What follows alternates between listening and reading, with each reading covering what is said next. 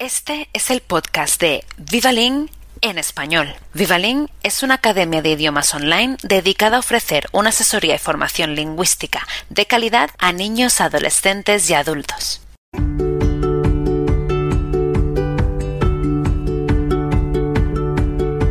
Welcome to the Vivalin Spanish podcast. ¿Alguna vez has escuchado hablar de la Nueva España? Quédate a escuchar esta interesante historia sobre una conquista épica, basada en los escritos de uno de los soldados que la vivieron, Bernal Díaz del Castillo, en su libro La historia verdadera de la conquista de la Nueva España, contada por Alan Reyes y Arlú Uribe. La historia comienza menos de 30 años después del descubrimiento de América, cuando el gobernador Diego de Velázquez comienza a enviar misiones de exploración a las tierras del norte. En aquel momento, la corona tenía entendido que había un gran territorio, más allá de lo que habían descubierto hasta el momento. Sin embargo, no se tenía total certeza de lo que encontrarían. Es en la tercera misión en que es encomendado Hernán Cortés y le es dada una tripulación, algunos barcos llamados bergantines y tropas. Sin embargo, Velázquez decide cancelar la misión de última hora. Los bergantines eran conocidos por ser barcos más rápidos que los normales, ¿no? Creo que eran el tipo de barcos utilizados por los piratas, si no me equivoco. De hecho, eran barcos empleados para el tráfico mercante. Y bueno, se cree que Cortés y Velázquez no eran precisamente amigos y tenían rivalidad. O sea, digamos que no eran aliados políticos. Así es. Es por eso que Velázquez le envía un par de cartas a Cortés para hacerlo desistir. Sin embargo, la ambición de Cortés era mayor. Así que tomó la decisión de zarpar y emprender su camino en calidad de rebelde. Esta pregunta es para ti que nos escuchas.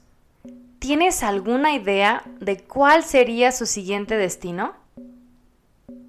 Pues su primera parada fue en la isla de Cozumel, esta pequeña isla que se localiza en la península de Yucatán, México, en donde se encuentra con algunas personas que van a ser muy importantes para su misión. Uno de ellos, Jerónimo de Aguilar. Años atrás había naufragado en la isla y hecho su vida ahí, aprendiendo la cultura, pero principalmente la lengua. En esta región yacían los mayas, o al menos lo que quedaba de su civilización cuyo apogeo había sido cientos de años atrás. Es importante no confundir a los mayas con los aztecas.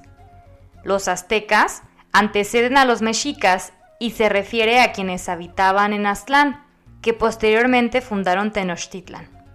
Mientras que los mayas habitaban el sureste de México y tuvieron su apogeo en el año 600 después de Cristo. Así es, Arlu. En esta parada no fueron mal recibidos, sino que les dieron provisiones y esclavos, entre los cuales está la otra persona muy importante para esta misión. Es Malitzin, mejor conocida como la Malinche, que posteriormente fue bautizada como Doña Marina. Su papel fue vital durante los siguientes episodios para Cortés y su ejército dado que ella hablaba náhuatl y en maya, lo que permitiría que Cortés se pudiera comunicar en castellano con Jerónimo, Jerónimo traducía al maya y Doña Marina a su vez traducía del maya al náhuatl. Se sabe que la Malinche y Cortés tuvieron un romance y hasta se dice que tuvieron un hijo. ¿Te imaginas encontrar a alguien en medio de la aventura de tu vida que se vuelva indispensable para ti en más de una manera? Eso podría complicar aún más las cosas.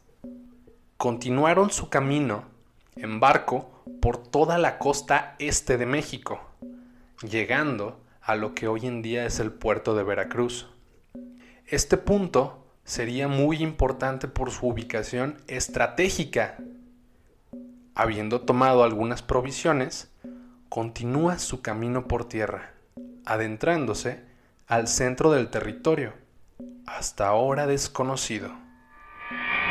En sus primeras paradas se encuentra con algunas civilizaciones, como los totonacas y los tlaxcaltecas. Ellos estaban sujetos al imperio mexica, aunque para fortuna de Cortés, de nuevo no son mal recibidos, sino que logran establecer alianzas. Aprovechando el descontento que tenían contra el imperio mexica, pues los mexicas controlaban a todas las civilizaciones aledañas con puño de hierro, por medio de violencia, sacrificio y el pago de tributos, ante lo cual los tlaxcaltecas y totonacas no podían hacer mucho al respecto, siendo el ejército de los mexicas mucho mayor en tamaño y poder militar. Con este antecedente, no fue difícil que el Senado de estas civilizaciones se decantara por establecer alianzas militares con estos visitantes del mundo antiguo.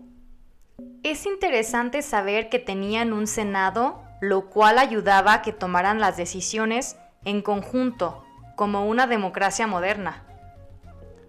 Eso les daba legitimidad. Es aquí donde el ejército, ahora fortalecido, conociendo el territorio, la lengua y revestido de provisiones, continúa su camino. Llegando por el sur, se encuentran con el poblado de Cholula, en donde se desata una batalla, la cual por la ventaja que tenían los españoles no fue difícil de ganar. Esto llega a los oídos del güey Moctezuma Xocoyotzin, quien ya de antemano sabía de estos visitantes desde que llegaron a la península de Yucatán, por medio de las redes de mensajeros que tenían distribuidos por todo el territorio. Inclusive, Moctezuma había hecho intentos por hacer desistir a Cortés de continuar su expedición, enviando en más de una ocasión mensajeros e incluso ofreciendo dádivas para hacerlos regresar.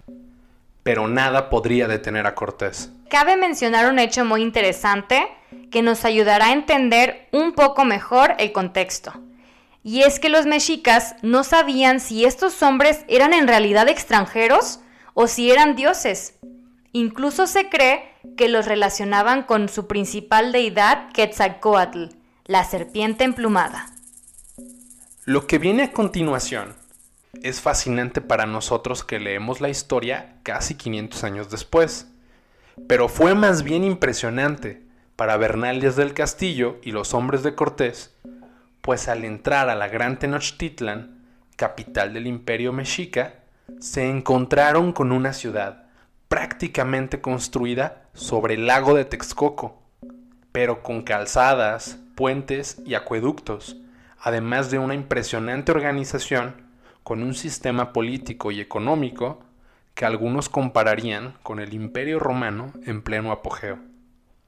Al entrar a la Gran Tenochtitlan, y contrario a lo que hubieran esperado, tuvieron un gran recibimiento e incluso fueron invitados al palacio de Axayacatl por el mismísimo Tlatuani Moctezuma Xocoyotzin. Pero te preguntarás, ¿qué era un Tlatuani? Era el nombramiento que se daba al gobernante de Tenochtitlan.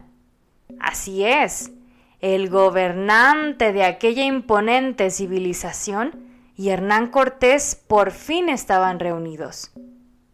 Me gusta mucho cómo este encuentro ha inspirado a varios pintores de varias épocas en México. Después de este primer encuentro y al pasar de los días, la convivencia entre Moctezuma y Cortés era frecuente. Era normal verlos paseando por los jardines y charlando, de tal forma que se volvieron grandes amigos. Si bien este hubiera sido un final feliz para la historia, no fue así. Pues como habíamos platicado antes, el gobernador Diego de Velázquez no se había quedado conforme con el desacato por parte de Cortés, por lo cual envió en una misión a un hombre llamado Pánfilo de Narváez con tropas, pero sobre todo con la encomienda de llevar de regreso a Cortés, ya fuera vivo o muerto. Al haber llegado Pánfilo de Narváez a Veracruz, la red de mensajeros que tenía el imperio mexica hizo llegar rápidamente a oídos de Cortés que era perseguido por los hombres de Diego de Velázquez. Esto hizo a Cortés movilizarse y prepararse, por lo que salió de la ciudad para ir a su encuentro. En este encuentro, en lugar de una gran batalla, podemos ver una de las principales cualidades de este líder, que era la persuasión, pues habiéndose encontrado con ellos, convenció a gran parte del ejército de Narváez a unirse a la propia misión de Cortés, con la promesa de más riqueza de la que podrían llegar a imaginar. Pero, ¿quién se quedó en Tenochtitlan y qué sucede durante este movimiento de Cortés?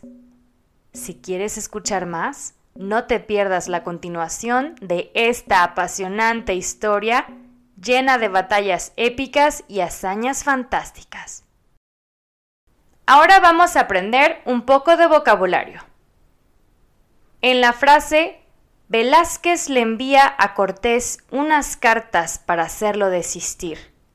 La palabra desistir significa opción A, insistir, opción B, renunciar. Muy bien, la respuesta correcta es la opción B, renunciar. ¿Cómo eran llamados los barcos que fueron dados a Cortés? Opción A, eran llamados bercentines. Opción B, eran llamados bergantines. Muy bien, la respuesta correcta es la letra B. Eran llamados bergantines. En la frase cuyo apogeo había sido cientos de años atrás? Un sinónimo de la palabra apogeo es opción A, plenitud, opción B, decadencia. Muy bien, la respuesta correcta es la opción A, plenitud. En la frase, no fue difícil que el Senado de estas civilizaciones se decantara, un sinónimo del verbo decantar es opción A, decidirse por, opción B, minimizar. Muy bien. La respuesta correcta es la opción A, decidirse por. En la frase, el gobernador no se había quedado conforme con el desacato por parte de Cortés, un sinónimo de la palabra desacato es opción A, desobediencia, opción B, reverencia. Muy bien, la respuesta correcta es la opción A, desobediencia. Gracias por escucharnos. Hasta la próxima. Gracias por escuchar el podcast de Vivalin en español. Para más información, visita nuestra página web www.vivalin.com o síguenos en Facebook o Instagram y recuerda suscribirte a este podcast.